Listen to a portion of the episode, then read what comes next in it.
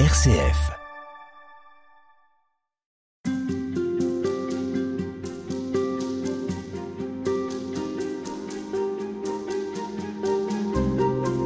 Et nous nous arrêtons cette semaine sur quelques grands moments de, de la messe avec vous, Père Louis-Marie Chauvet. Bonjour. Bonjour. Vous êtes prêtre dans le diocèse de Pontoise, à Aubonne. Oui. Et je voudrais qu'on s'arrête sur euh, les rites de la communion, Oui. euh, parce qu'ils nous disent aussi euh, quelque chose de notre lien au Christ, de notre lien à Dieu et de ce que l'on vient chercher au cours de la messe. Comment est-ce que finalement vous, vous caractériseriez ces gestes? Pourquoi est-ce qu'ils sont fondamentaux justement? Oui. D'abord, la communion, c'est, comment je vais dire, la finalité de l'Eucharistie. hein. Voilà. Donc, il faut, de, de l'Eucharistie comme telle. Parce qu'il y a le cœur de la prière eucharistique qui est le récit de l'institution. En tant qu'il est encadré par deux prières qu'on appelle les épiclèses, l'Esprit Saint. C'est pas le récit tout seul, c'est, voilà. Ce que vous Et appelez le, récit, le récit de l'institution, c'est au moment la, où le la veille de sa passion, Jésus Voilà. prit le pain, etc. Donc ça, c'est le cœur. Il y a, euh, comment j'allais dire, un premier sommet qui est le mémorial, faisant ici mémoire. L'Eucharistie, c'est la mémoire. Et un deuxième sommet qui est magnifique, qui est le par lui, avec lui, en lui, quand le prêtre élève le pain et le vin. Donc, il- ce qu'il élève, c'est le pain et le vin comme fruit de la création, devenu sang du Christ, et que, et que l'assemblée chante de manière vibrante, Amen, Amen, gloire et louange à notre Dieu, et on est debout. D'ailleurs, on l'est aussi au moment de l'anamnèse. Je ne comprends pas qu'on chante l'anamnèse à genoux. Enfin, l'anamnèse, c'est gloire à toi qui étais mort, gloire à toi qui est vivant. Et il n'y a pas besoin de dire qu'il est présent, puisqu'on l'acclame comme vivant. Ça va de soi. C'est l'acclamation elle-même, c'est c'est tout le mémorial. Donc ça, une prière eucharistique, hein, je le rappelle, c'est d'abord une prière d'acclamation, et non pas d'abord, même si elle l'est indirectement aussi, une prière d'adoration, prière d'acclamation. hein. Jamais l'Église ne m'apparaît autant comme Église que dans le moment où l'Assemblée debout chante à tue-tête à en faire vibrer les voûtes de l'Église, gloire à toi qui est... C'est ça Au milieu de ce monde et en faveur de ce monde, nous attestons avec tripes et âmes que il est vivant, que Dieu nous aime, qu'il aime ce monde en dépit de tout, etc., etc., et que que tous celles et ceux qui donnent leur vie comme lui l'a fait, ils sont sur le chemin de Dieu. C'est magnifique. Bon, mais ça, c'est déjà beaucoup. Mais tout ça est en vue, évidemment, c'est la finalité de la communion. Et donc, pardon, je reviens à votre, Alors, à votre au question. geste de la communion. Oui. Ce qu'il faut bien comprendre dans la communion, c'est le rapport entre le geste de paix et le geste de communion lui-même. Le geste de paix, c'est un geste horizontal où on se tourne les uns vers les autres, mais on le fait dans la charité du Christ. Ce qui veut dire que on me demande pas à ce moment-là de faire un signe, un simple signe d'amitié à mon voisin et à ma voisine. Pourquoi je lui manifesterai de l'amitié si je ne la connais pas, cette personne, ou bien si j'ai eu quelque froid avec elle qui fait que voilà, etc. hein? en revanche, je veux, bien, je veux bien lui donner la paix, la paix du Christ, car c'est pas seulement hein, le signe de paix que je transmets, c'est la paix du Christ que je transmets à travers mon signe. Ce n'est pas ma paix que je donne à l'autre. Non, c'est la paix du Christ. C'est très important. Est-ce qu'on peut refuser la paix du Christ? Est-ce qu'il est possible de refuser ce geste? Quel sens ça aurait alors? C'est hélas arrivé, mais dans ce cas-là, la personne qui refuse doit ne pas communier. Ah ça, alors évidemment, ce serait dans une contradiction totale. Car on ne peut pas prétendre communier, être en, eh, communier au corps eucharistique du Christ si on n'est pas en communion avec ses frères et sœurs. C'est ce que manifeste le geste de paix. Et le geste de paix aujourd'hui, à cause du Covid, donc n'est plus un contact physique la plupart du temps, c'est devenu un contact visuel avec le sourire. Et finalement, contrairement à ce qu'on aurait pu penser, enfin contrairement à ce que moi j'ai pensé, finalement c'est peut-être mieux ainsi. Je trouve que c'est peut-être Il est plus, plus parlant. marqué, Oui, en tout cas pour ce qui me concerne, après avoir dit que la paix du Seigneur soit, je m'avance toujours devant l'autel. Voilà. Pour dire aux- aux- à, à mes frères et sœurs, euh, dans la charité du Christ, donnez-vous la paix. Mais c'est dans la charité du Christ. C'est pas simplement un geste d'amitié. Bien. Alors il y a ce Alors geste. ce geste, il n'est pas toujours proposé, parfois il n'est pas proposé. On devrait le proposer. C'est pour la raison que je vais développer, c'est que le geste de communion fait pendant au geste de paix. Là, dans la communion, on n'est pas simplement tourné d'abord vers les autres au nom du Christ, on est tourné vers le Christ. C'est lui que l'on reçoit, c'est pas les autres, c'est pas l'Église que je reçois dans l'Eucharistie. C'est le Christ ressuscité, marqué des plaies de sa mort. Donc l'amour sauveur de Dieu. Mais ça, je ne peux le, comment j'ai dire, je ne peux accueillir c'est ce, ce, ce, ce, corps du Christ que si je suis, comme le rappelle le geste de paix, en communion avec mes frères. Je rappelle mhm. ça tout le temps. Vous voyez, la messe, c'est pas quelque chose d'individuel, c'est quelque chose de communautaire. C'est le nous qui est prioritaire. L'acteur, c'est l'assemblée pris comme tel.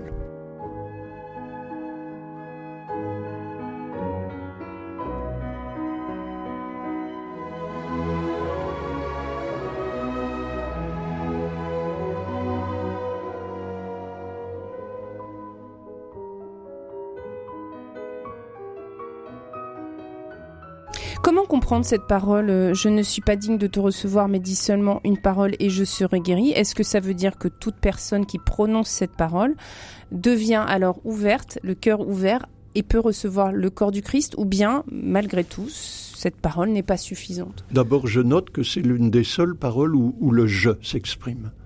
Mais cette exception confirme la règle parce que ce je, c'est une citation la citation du centurion. Donc il n'y a pas de problème. Tout comme le je crois en Dieu, parce que ça, ça vient du baptême, et que au baptême, on est tenu de. Puis il y a la troisième exception qui est le je confesse à Dieu, parce que ça vient d'une prière privée du, du prêtre au Moyen Âge. C'est tout. Donc à chaque fois. Mais autrement, tout est en nous.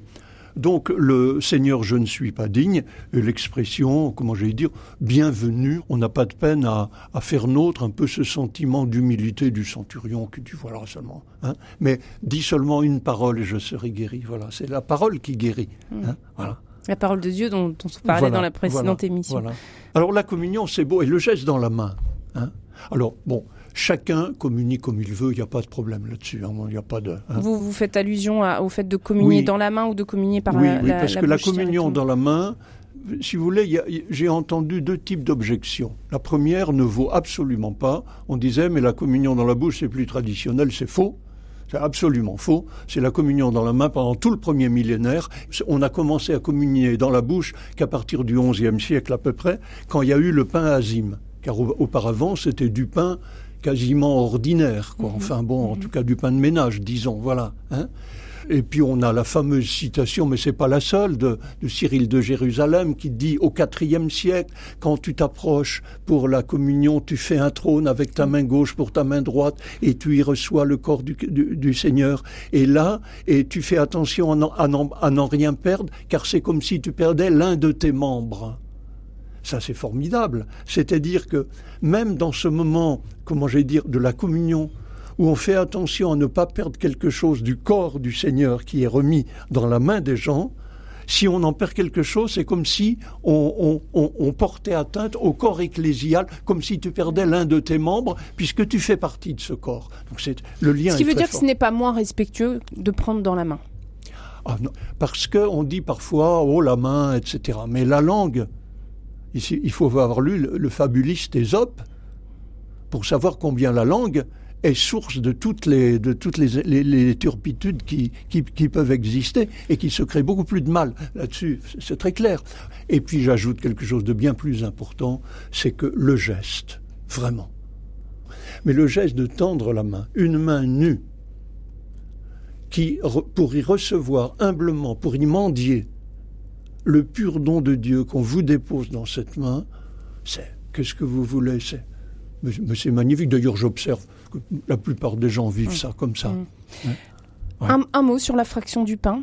Ben, mais sur le même pied, dirais-je, le rapport, le rapport au Christ et le rapport, au, et le rapport aux autres. Parce que le geste de paix met en, met en premier lieu le rapport aux autres au nom du Christ. La communion met en premier lieu le rapport au Christ, mais à condition d'être en communion. La, fraction du pain, c'est le corps du Christ qui est rompu pour tous. Il n'est là que pour être rompu. Et alors, il faut que le geste soit visible, pas trop ostentatoire non plus, il ne faut pas faire de grandes démonstrations, mais qu'il soit visible et qu'on puisse partager. Le, et je voudrais qu'on termine par la formation aussi, parce que c'est un point que vous abordez dans votre livre, la formation des, des laïcs et la formation des prêtres aussi, indispensable. Plus encore aujourd'hui. Avec un peu de tristesse, je note que la formation, mais il n'y a pas que qu'en liturgie, mais actuellement en liturgie, je trouve qu'il y a un déficit de formation en liturgie. Hein. voilà. Euh, autrefois, il y avait beaucoup plus d'offres de, de ce côté-là.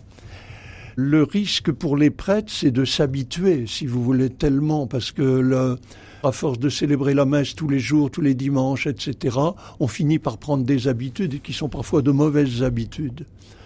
Alors si, en tant que prêtre, on n'a pas trop collé la personne à la fonction, on peut accepter, mm. sans trop de problème, que la fonction, la manière de faire soit, soit critiquée sans se sentir atteint dans sa personne. Mais malheureusement, il me semble que parfois c'est les deux choses sont tellement collées qu'il n'y a plus possibilité d'avancer. Donc du coup c'est dramatique.